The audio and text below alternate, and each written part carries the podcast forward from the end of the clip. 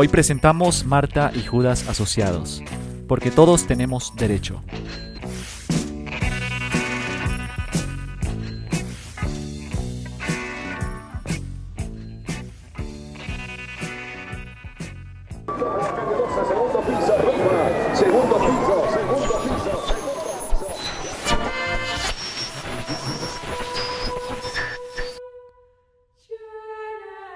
En el último día de la creación, presuntamente un domingo, Dios dijo, hagamos al hombre a nuestra imagen conforme a nuestra semejanza. Y el hombre, conforme a su imagen y semejanza, creó a Dios.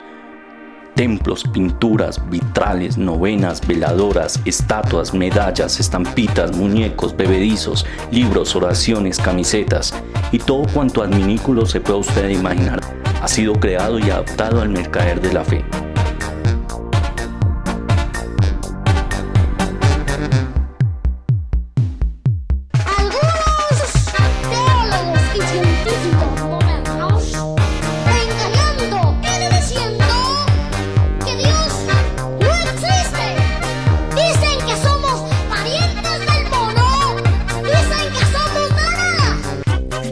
Este y otros temas los estaremos discutiendo en el podcast Profanáticos, a imagen y semejanza.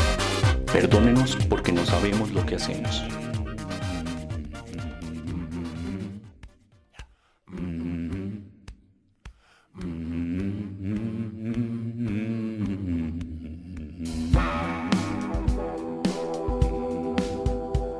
Hola profanáticos, bienvenidos a este cuarto podcast donde tenemos dos santos abogados graduados como son Santa Marta y San Juditas o San Judas Tadeo, pero San Juditas como se le conoce en México. Entonces, sin más preámbulo, le doy la bienvenida al hermano Santo y al hermano Lucas. ¿Qué tal estas semanas? ¿Cómo han estado? Hermanos, ¿cómo vamos? Por acá bien. Bueno, aquí en México también, muy bien muy contento y animado para hablar de estos dos santos abogados. Ok, abogados de Dios, porque los abogados del diablo, esos los tendremos en la última parte. Eh, debido a que estos santos son los santos de las causas imposibles y los reconocemos dentro del ámbito de la economía especialmente. Sobre todo San Juditas tiene una connotación muy fuerte en ese sentido. Y bueno, yo para ambientar un poco este tema quiero iniciar con un texto que estuve buscando en los archivos y es un artículo periodístico del tiempo de 1929 a propósito de la gran depresión que se vivió en el mundo y que tuvo unas, unas consecuencias nefastas a nivel mundial. Entonces, este artículo se llama Estalla la peor crisis económica del siglo, 1929. Jueves negro en la bolsa de Nueva York. Se desploman las acciones y se prevén una gran depresión y desempleo. Las acciones de más de 13 millones de títulos se desplomaron en Wall Street este jueves 24 de octubre de 1929 en lo que se ha llamado un jueves negro el pánico se ha apoderado de todos. Los especuladores han comenzado a retirar su dinero y los analistas vaticinan que se quebrarán muchos bancos.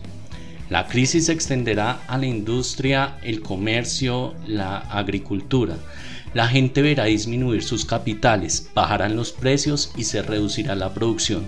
Habrá expropiaciones a pequeños agricultores y despidos masivos de obreros. El proteccionismo lo dificultará aún más y el nacionalismo se recrudecerá.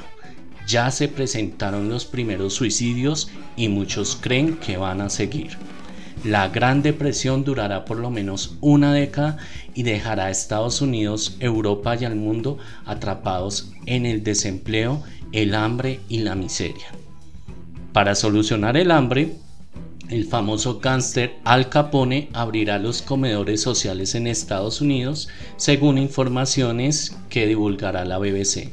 En otros países el desempleo afectará el 33% de la población, la inflación se desbordará y la producción industrial caerá un 45% en tres años. Esta es una parte de este emblemático artículo que debió causar mucho terror y que nos enmarca lo que es específicamente la devoción de San Juditas. Una devoción que más adelante vamos a ver, pues emerge en este contexto de pobreza, de migración, de desempleo y por supuesto de grandes guerras como la Primera y la Segunda Guerra Mundial que prácticamente van a marcar una pandemia financiera parecida a lo que estamos viviendo hoy. Quizás sin tanta preocupación por parte de algunos, con grandes preocupaciones por parte de otros, pero que en este momento el tema de suicidios fue muy fuerte. Entonces, para comenzar, creo que vale la pena recrear quiénes son estos dos santos, porque Santa Marta también está allí presente y son personajes que aparecen por allá asociados al abogado grande, superior que es a Jesús de Nazaret, ¿no? Entonces, ¿de dónde vienen estos personajes? Bueno, muy bien. Creo que para hablar de, como ya lo dices, de crisis y de estas devociones que han ido tomando fuerza en el mundo contemporáneo, pues también es necesario como conocer y ver un poco su historia, quiénes son, ¿no? Y pues ya remitiéndonos a San Judas, es un personaje del Evangelio, es un discípulo de Jesús, que de hecho pues desde la tradición se conoce que es primo o, familiar de Jesús. ¿sí? En los evangelios se nombra como Tadeo, digamos porque los evangelistas o los eh, escritores sagrados del Nuevo Testamento pues también como que en cierta forma por su homólogo Judas que fue el traidor, también como que lo llaman Tadeo o lo llaman este Judas de Santiago, en este caso Marcos y Mateo y Lucas también en los Hechos de los Apóstoles y en el mismo Evangelio lo nombra de esta manera. Entonces, a diferencia del Judas Iscariote, ¿no? Que ese fue el que no vivió para contarlo. Exacto, no vivió para contarlo, entonces Judas Tadeo pues es uno de los discípulos, digamos como jóvenes, eh, pues es testigo de todo lo que vivió Jesús y posterior a ello y después de Pentecostés, según la tradición, como en todos los santos aparece, ¿no? La, en la tradición de la iglesia, así como pasó con Santiago de Compostela en España y bueno, por todo el Mediterráneo, pues Judas también fue a un lugar que fue Edesa, la actual Turquía y pues también según la tradición se cuenta, porque eso no se cuenta en el Evangelio, eh, fue martirizado en lo que hoy es eh, Irán, en el antiguo Persia. Listo, él es uno de los que conoció a Jesús directamente, pero otra que no solo lo conoció, sino que él vivía preocupada por servirle era Santa Marta. Sí, bueno, Santa Marta viene de Betania. Betania es una aldea que quedaba a las afueras de Jerusalén. Y para hablar de Santa Marta toca remitirnos a dos tipos de relatos, que es el relato bíblico y el relato legendario. Eh, dentro del relato bíblico la encontramos en el Nuevo Testamento, en los evangelios de Lucas y Juan, donde en el evangelio de Lucas se habla de una Marta muy servicial, ¿sí? y en el evangelio de Juan eh, pues se habla una situación particular porque pues Marta es hermana de Lázaro, aquel Lázaro famoso de Lázaro levántate, que entre otras cosas es muy querido y muy venerado en la santería cubana, y también es hermana de María de Betania, que es en algunos textos es relacionada con la, con la Magdalena, esa que lloraba mucho. Sí, la prostituta, que bueno, ese es otro, ya otro mito pues porque siempre se ha considerado que es una Magdalena, pero realmente son tres personas diferentes, tres Magdalenas. que, que, de hecho la palabra Magdalena es por, también obedece a la ciudad de origen, ¿no? Magdalena. Pero pues es algo que es muy confuso y, sin comprobar. Eh, volviendo al caso de Santa Marta, entonces están estos dos textos y está el texto de la leyenda dorada y la leyenda dorada habla de una Santa Marta muy valiente que derrota a un dragón en la ciudad de Tarascón, en Francia, y el dragón era conocido como la Tarasca. De hecho, yo creo que de ahí viene el término de Tarasca cuando se hace referencia a la, boca. Cierre esa Tarasca. Cierra esa tarasca. Tarascón. Los tarasconenses. Por acá hay más de eh, un tarascón conversando. Bastantes. Entonces, eh, dentro de la Iglesia Católica es conocida como la patrona de las amas de casa, de las señoras del servicio, de los hoteleros y los hostales, precisamente por su forma de ser tan servicial cuando Jesús fue a visitarla en su momento con su, con su grupo de los doce apóstoles y es abogada de los casos imposibles precisamente por eh, los otros dos textos que es el de pues el revivir a Lázaro y el derrotar al dragón. Ok, pues yo creo que a nivel de historia es llamativo estos relatos, pero hay que tener en cuenta que el relato mítico o el mito que se construye en torno al santo también corresponde a construcciones que se hacían en la Edad Media, donde algunos religiosos, especialmente los dominicos agiógrafos, lo que hacían era construir una historia grandilocuente para resaltar algunas de las virtudes de estos santos, pero la verdad es que estos santos no eran muy reconocidos después de que el periodo de los primeros cristianos, sino son devociones que van a aparecer posteriormente. Sí, pues ahí eh, a veces por razones obvias, por ejemplo en el caso de Judas, por su nombre, quizá fue opacado. Entonces, aunque hay muchos santos que tuvieron sus mitos, sus grandes narrativas, sus grandes historias, que como dices fueron reconstruidas posteriormente, eh, estos dos santos, Marta y María, pues como que fueron quedando un, tanto en la sombra, un tanto olvidados, ¿no? En el caso de Judas, repito, pues precisamente su homólogo, quien traicionó al maestro, pues eh, se llamaba Judas también. Eh, pero bueno, más adelante vamos a desglosar un poco más los personajes, sobre todo en sus devociones contemporáneas, porque esa es la gran paradoja. Creo que la gran paradoja es que fueron santos casi olvidados, pero que en la época contemporánea eh, pues empezaron a tener un auge devocional bastante fuerte en Latinoamérica sobre todo. Pero antes de eso, pues vamos a ver o a escuchar una canción ad hoc del tema económico y todas las crisis y todo lo que pasa en el mundo actual hay un grupo que se llama El Cuarteto de Nos y el año pasado, en el 2019, sacó una obra llamada Mario Neta del álbum Jueves.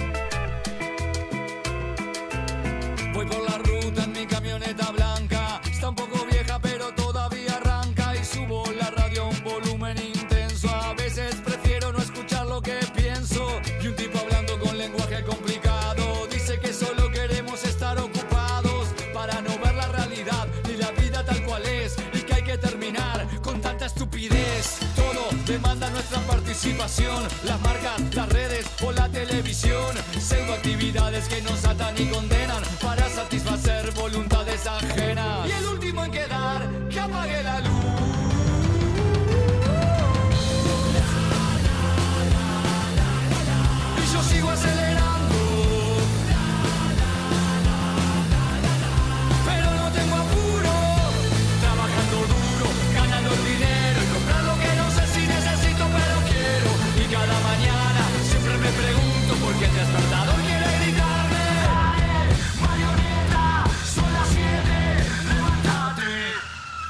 Arranco.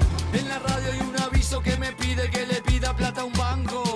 Y bueno, quizás un préstamo no viene mal. Justo estaba yendo al mall para ver qué puedo comprar. Terminó la tanda y el tipo sigue hablando y va filosofando sobre el mal que nos va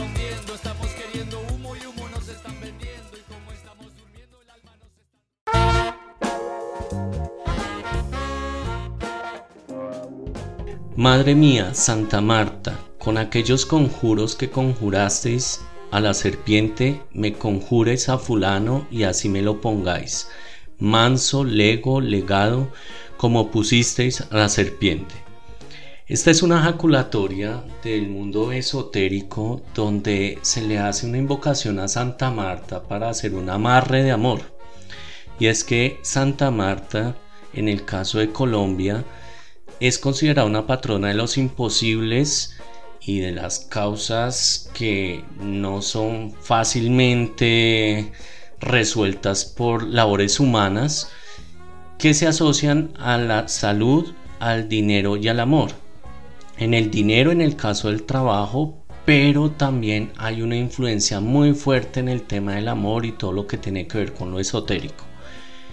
Eso me llama mucho la atención porque creo que cambia un poco con lo que es esa devoción de San Juditas que está mucho más asociada a lo económico. Pues sí, evidentemente la figura de San Juditas, San Juditas ha ido tomando mucha fuerza eh, aquí en México, sobre todo porque pues bueno, en la época contemporánea, sobre todo si nos remitimos, como ya lo decía en el artículo que con el que se empezó el podcast, la crisis del 29 fue cuando empezó a tomar mayor fuerza.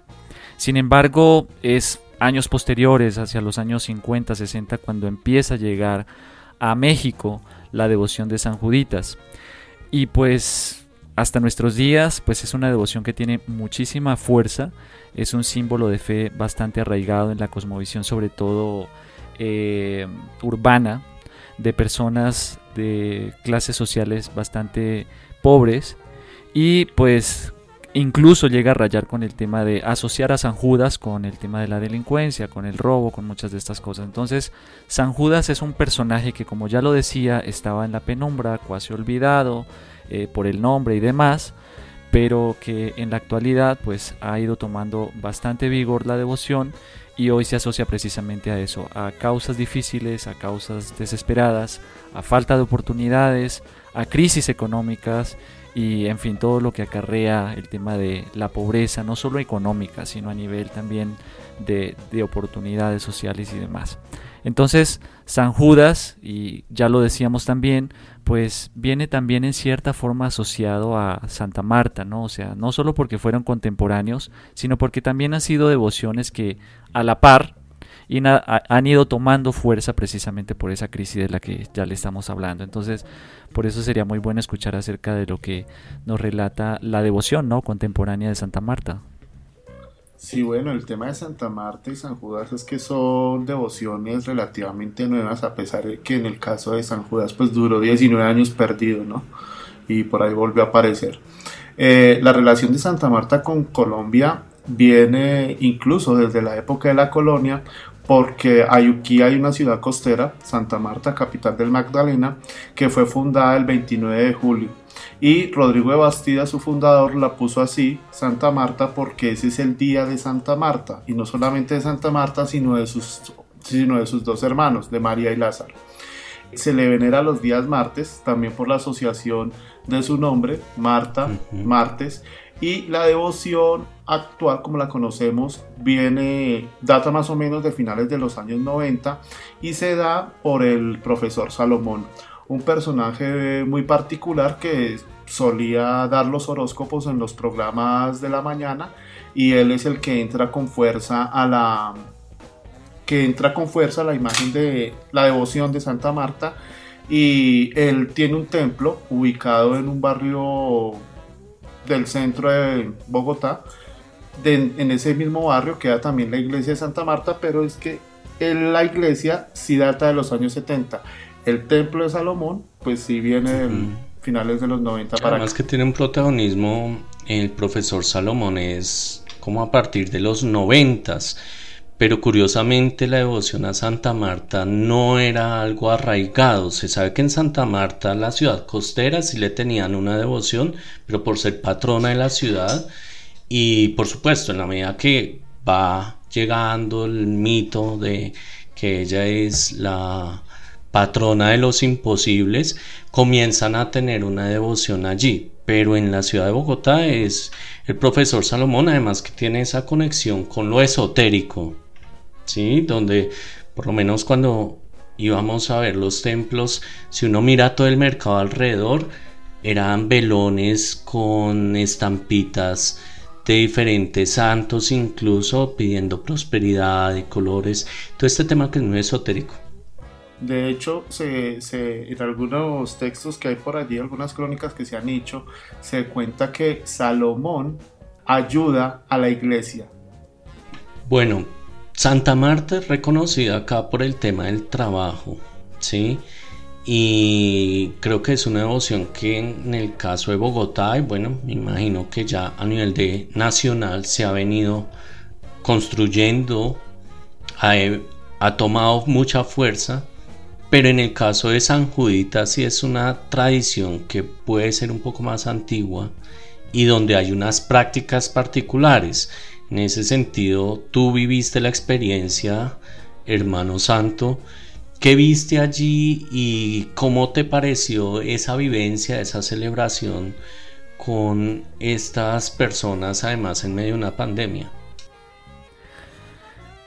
Pues sí, evidentemente estuve el 28 de octubre allá, eh, muy al margen, digamos, de lo que es el templo. ¿Por qué? Porque había bastante aglomeración de personas y bueno, ya saben, la pandemia y esto pues no permite como que uno esté tan involucrado en medio de tantas personas. Sin embargo, en medio de esas pesquisas que siempre me gusta salir a hacer, pues encontré también a una, a una devota de San Judas y pues nos dio una entrevista, así que pues vamos a escuchar la que nos dice.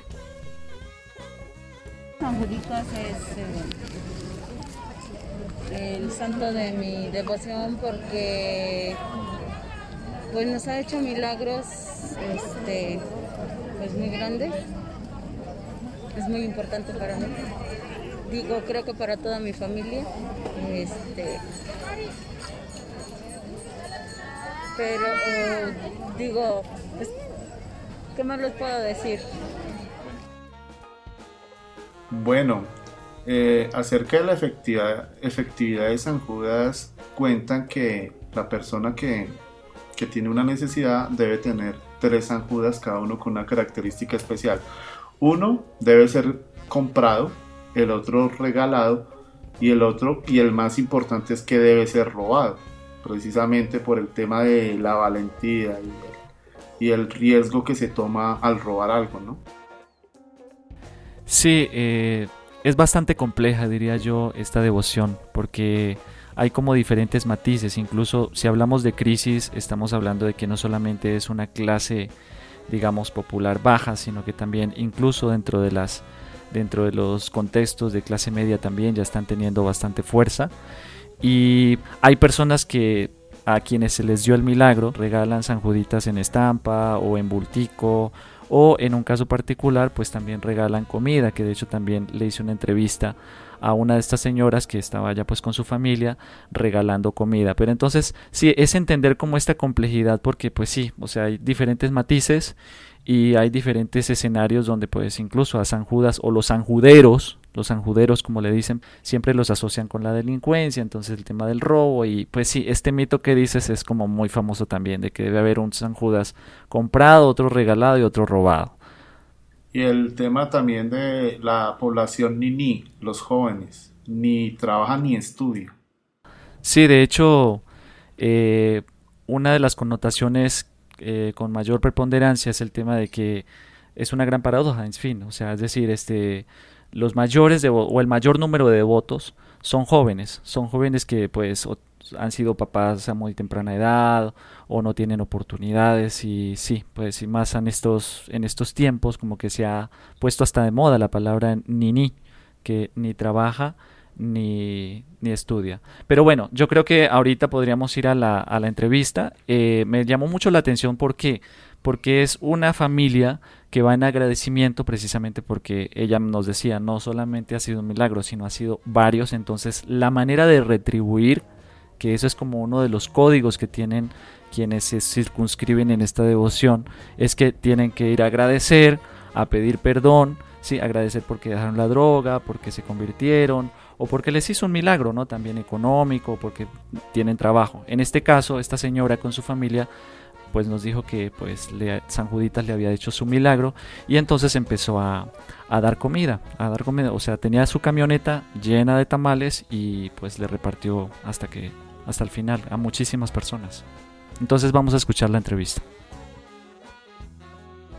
Estuvimos viniendo aquí más de siete años. En algún momento pues estuvimos en riesgo pues, de morir y pocos ingresos y hicimos un compromiso de que si nos empezaba a ir bien todo, cada mes íbamos a estar aquí eh, dándole, compartiéndole a la gente lo que nos había proveído nuestro padre, Este, y venimos y le pedimos a San Judas con mucho fervor que nos ayudara. Y finalmente salimos del tema de la enfermedad, volvimos a trabajar, a ganar dinero y a compartir un poco de lo que, de lo que Dios nos da. Por eso estamos aquí cada mes. Que ustedes tienen esta creencia en torno también a San Judas, lo hacen porque San Juditas hizo un milagro. Así o sea, es. Dios hizo un milagro a través de San Juditas. Así es, y nos comprometimos a compartir ese milagro que hizo nosotros. O sea, a veces tenemos más, compartimos más. Ahorita pensamos mucho antes de venir con el tema de la pandemia, por eso estamos acá. Temíamos más poner en riesgo a la gente porque se forma y se acerca mucho y por eso trajimos poco. En otras ocasiones traemos tacos de canasta y tenemos muchas canastas que estamos sirviendo en ese momento para que esté caliente el alimento. Pero ahorita creo que esta fue la manera más rápida. Una procesión que viene tan lejos, que vienen sin comer, que duermen poco y tal, pero y mis hijas también me acompañan con mucho gusto, eso, eso es muy eso es muy importante. En primer lugar tener fe y no perderla y en segundo lugar, espera, y en segundo lugar pues este darle gracias a Dios. Que era lo que yo les decía, hoy en la mañana me decían, estás mal de la cabeza y yo, híjole, hay algo que no hay que perder nunca, que es la fe, ¿no? Si no tienes fe, o sea, a veces no tienes nada, lo único que puedes tener es fe, pues aférrate a ella. Ese es el tema. Algo que podemos encontrar como afinidad entre estas dos devociones es que hay una preocupación por necesidades básicas y materiales que pueden tener estos feligreses que son devotos y que celebran con mucha fe cada vez que pueden a estos patronos de las causas imposibles. Y creo que eso se pudo evidenciar en la experiencia acá en el caso de Bogotá, hermano Lucas, cuando se visitó el templo del profesor Salomón.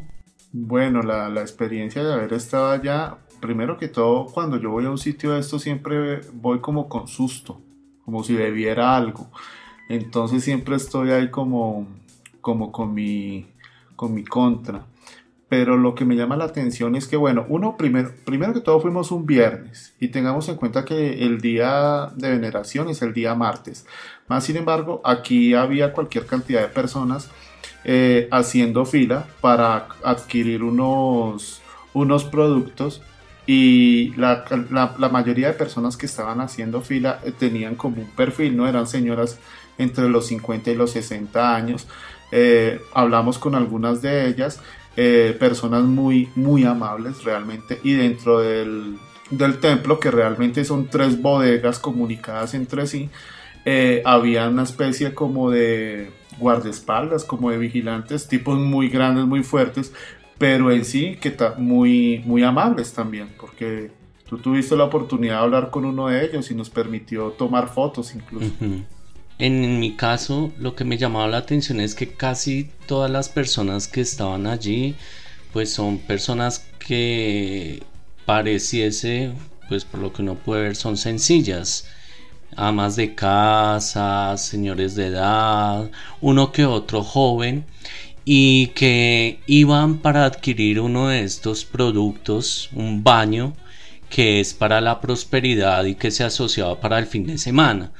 Eh, hay baños para el trabajo, baños para la buena suerte, para ganarse la lotería. Entonces ahí uno alcanza a percibir ese tipo de necesidades económicas que también buscan a través de este tipo de objetos y creencias que se van transmitiendo. Y de hecho, mire lo bueno que es el negocio porque nosotros tuvimos la oportunidad de ver a Salomón, pero lo vimos en una circunstancia particular y fue que salió corriendo. El tipo sale corriendo, se sube a una camioneta.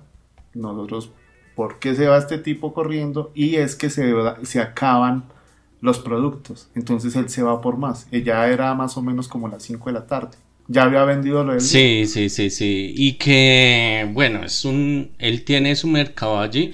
Pero si cuando bajamos al templo, pues nos damos cuenta que alrededor de la parroquia de Santa Marta, que por cierto hay una pieza que se publicó eh, a principio de esta semana donde se muestra el, todos los las condiciones de bioseguridad que se necesitan para participar de la Eucaristía, pero no era solamente el objeto religioso como tal, sino también los velones con muchos santos del esoterismo, entre esos San Próspero, que es como el nuevo abogado de este puff de abogados de Santa Marta, ya en mucho trabajo para ella sola, y al que se le pide, por ejemplo, por el tema del dinero.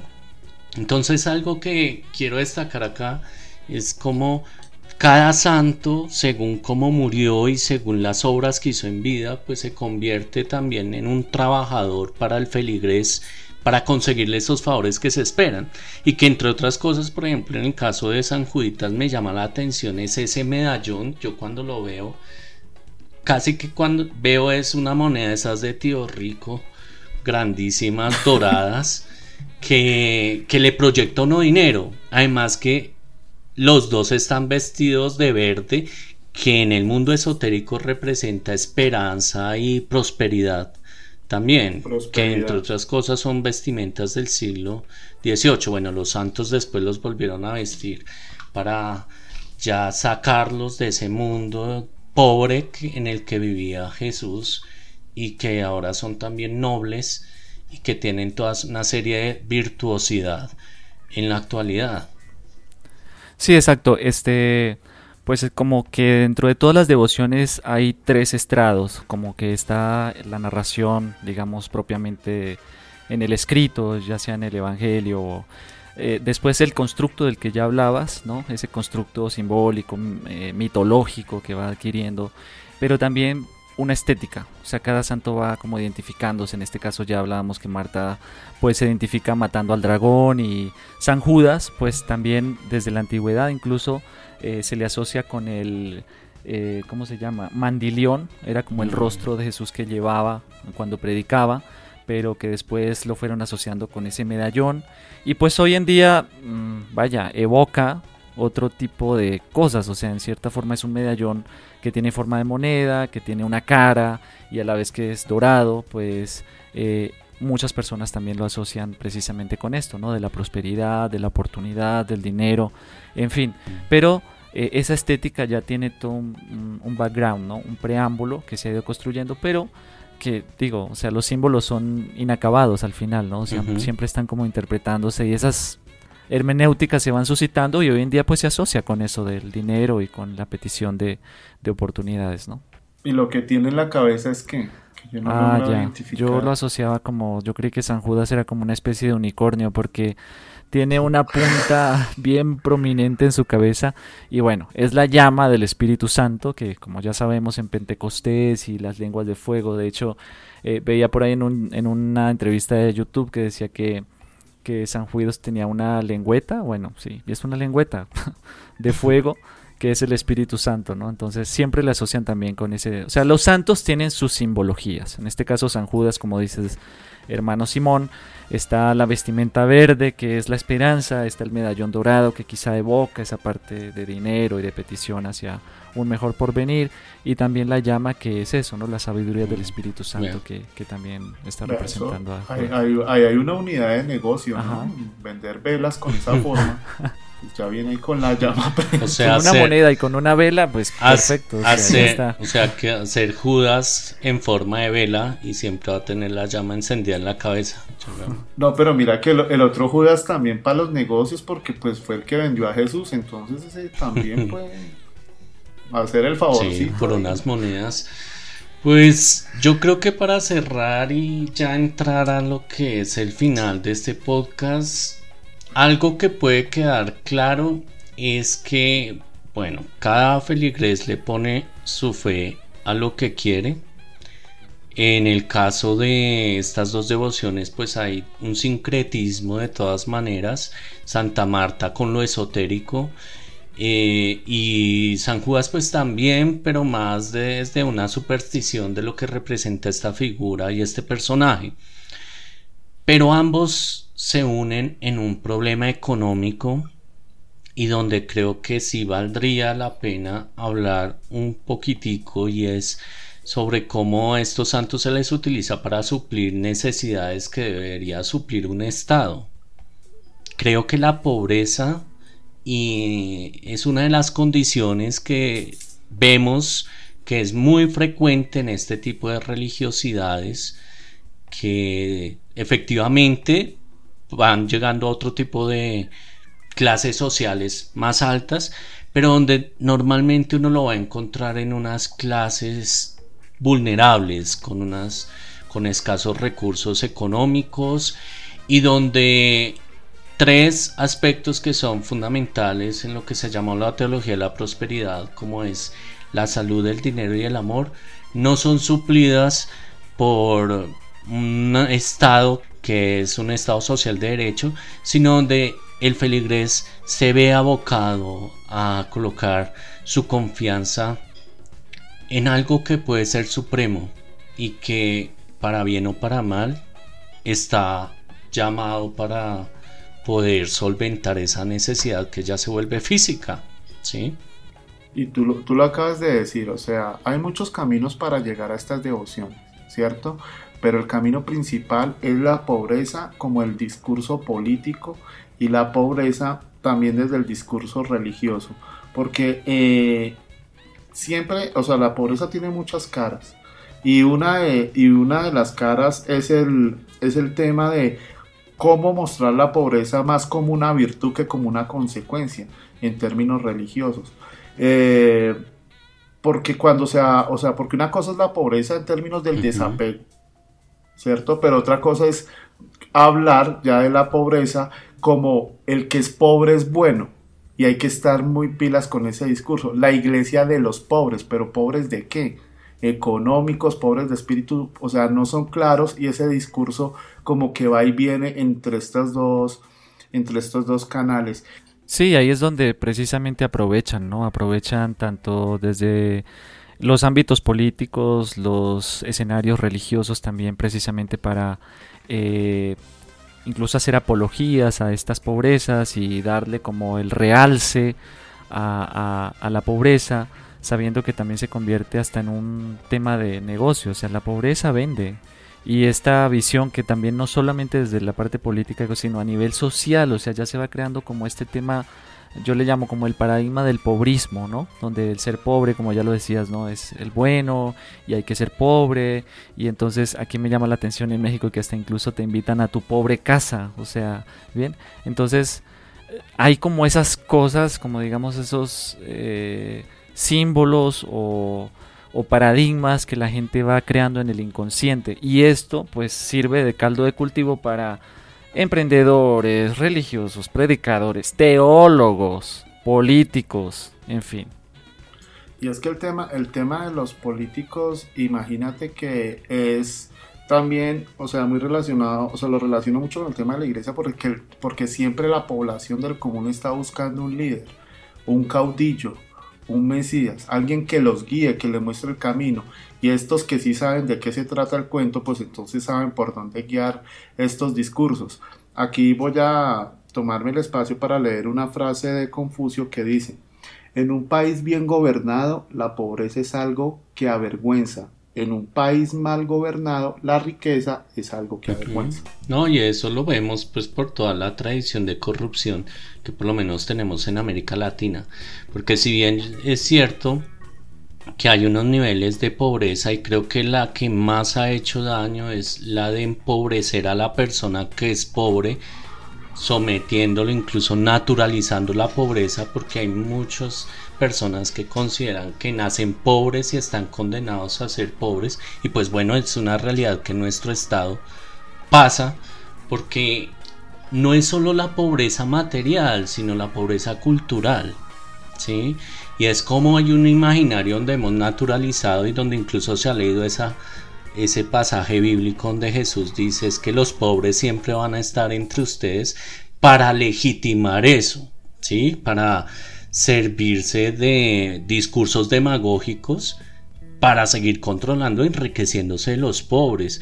Por ejemplo, el tema de los subsidios, el tema de el asistencialismo y todas estas formas de darle lo poco que necesita una persona para sobrevivir cuando se le da y eso en aras de quitar oportunidades de empleo, oportunidades de productividad es una cosa que realmente no se vivió solamente allá en la depresión, sino que hoy día lo vivimos y en nuestros estados se, refleja mucho.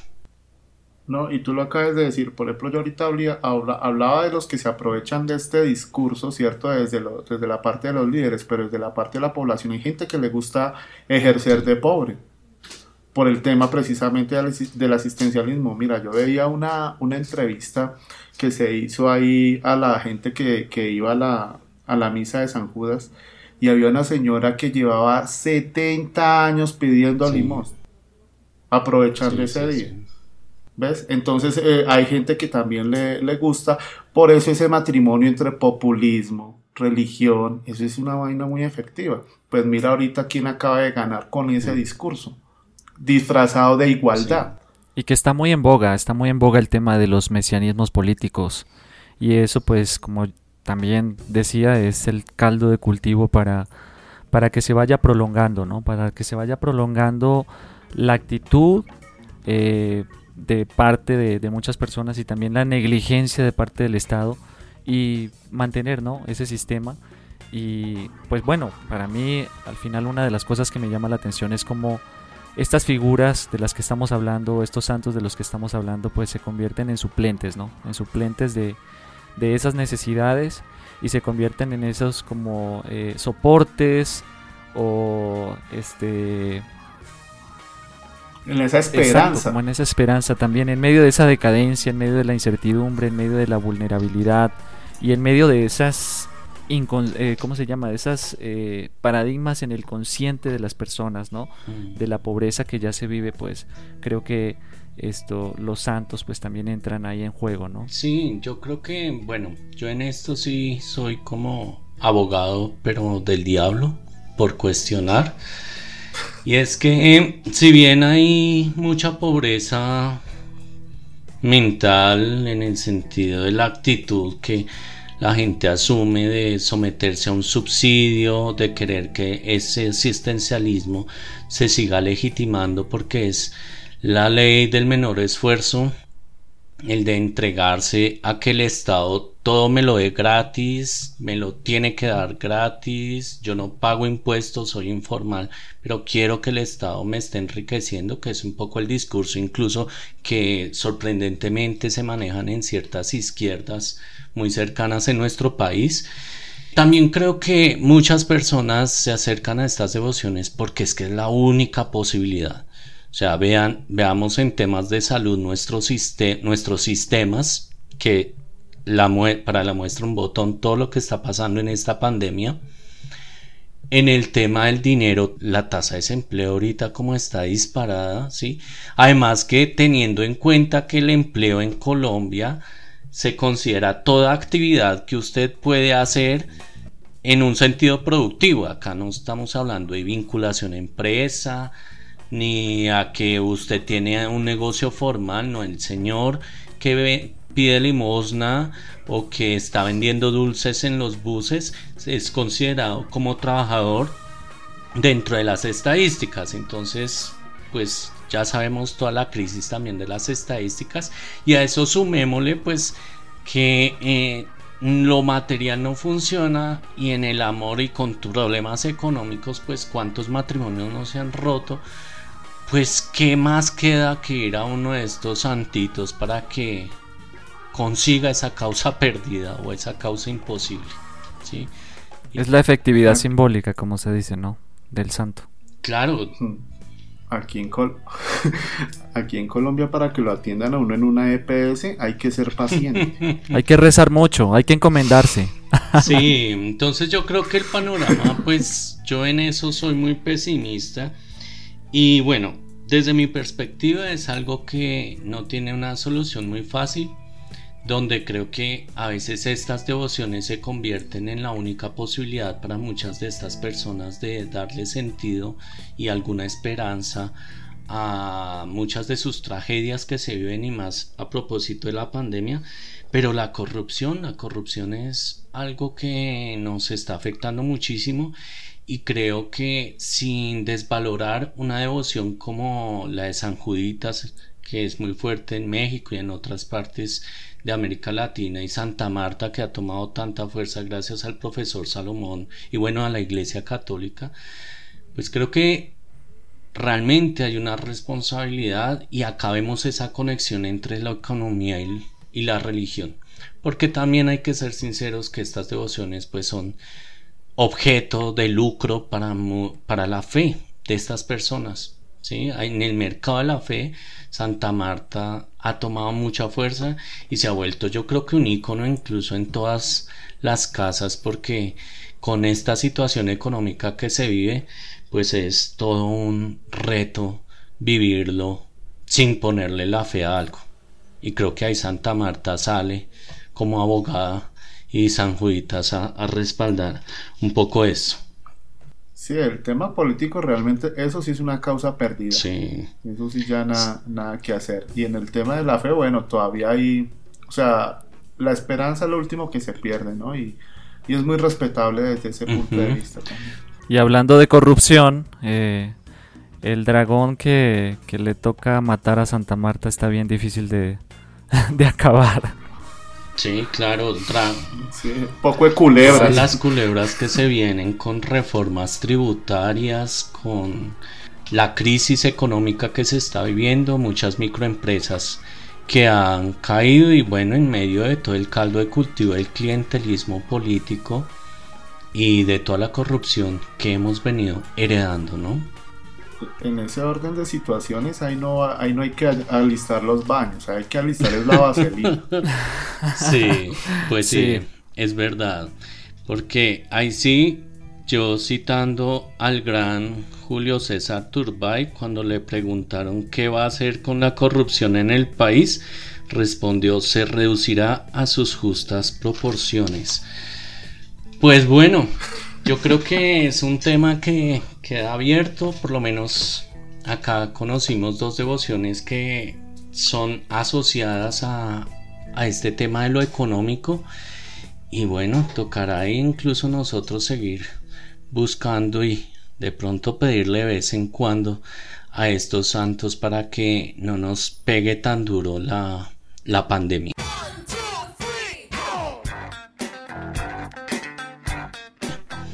Entonces, agradecerles por acompañarnos en este podcast, en este espacio, especialmente a las personas que fuera de Colombia y México nos han venido escuchando. Sabemos que en Europa y por allá unos oyentes, en Estados Unidos, Argentina y bueno, otras partes, también acá diferentes partes en Colombia, en México. Entonces, invitarlos a que nos sigan en las redes, a que lean nuestro blog, por ahí lo que hemos venido construyendo en redes sociales y que sigan siendo fieles a esta comunidad que no tiene otra pretensión más que de llevar algo de cultura religiosa, de buscar ser objetivos y conocer un poco acerca de esto que creemos con todo respeto pero también con la mayor objetividad posible. Porque, como lo decíamos, somos profanáticos, estamos fuera del templo, así nos metamos por allá a husmear sobre este tipo de creencias. Entonces, Santo, ¿qué nos tienes para el próximo podcast y con qué quieres cerrar? Muy bien, para nuestro siguiente podcast, que como ya saben es cada 15 días los jueves, 6 horas, 6 en punto en Colombia, 5 en punto PM en, México. Y pues bueno, vamos a traer un tema muy interesante a propósito de los temas que estamos tratando. Eh, será San José Gregorio Hernández a propósito del tema de las causas perdidas y del tema de las necesidades básicas. Pues bueno, médico del cual vamos a tratar y que en medio de las polémicas y en medio de tantas contrariedades, pues al final la iglesia lo ha beatificado y tiene sus procesos también para llegar a algún día a la santidad. Bueno, muchas gracias, Santo. Y entonces, como siempre, nos despedimos con la pieza que nos trae el hermano Lucas. ¿Qué nos tienes para el día de hoy? Bueno, en vida mi tío Oscar me decía que una canción protesta puede estar hecha del ritmo que sea, que lo importante es el mensaje y él hacía referencia a un tango, Cambalache. Cambalache es compuesto en el año de 1934 en lo que se llamó en Argentina la década infame, pues por hechos que tenían que ver con el tema militar y político. Es compuesto por Enrique Santos Discépolo para una película que se llamó El alma de bodegón, pero pues de hecho el tema fue censurado en su momento. Lo que vamos a escuchar hoy es la versión hecha por Julio Sosa en el año de 1955 y bueno, eh, escuchemos a Julio Sosa con Cambalache. El mundo fue y será una porquería, ya lo sé. En el 510 y en el 2000 también que siempre ha habido chorros, maquiavelos y estafados, contentos y amargados, valores y dobles, pero que el siglo XX es un despliegue de maldad insolente, ya no hay quien lo niegue. Vivimos revolcados en un merengue y en el mismo lodo, todos manoseados. Hoy resulta que es lo mismo ser derecho que traigo Ignorante, sabio, chorro, pretencioso, estafador, todo es igual, nada es mejor. Lo mismo un burro que un gran profesor, no hay plaza que va a haber, ni escalafón. Los inmorales nos han igualado, si uno vive en la impostura y otro afana en su ambición. Da lo mismo que sea cura, colchonero, rey de barco, cara dura o polizón.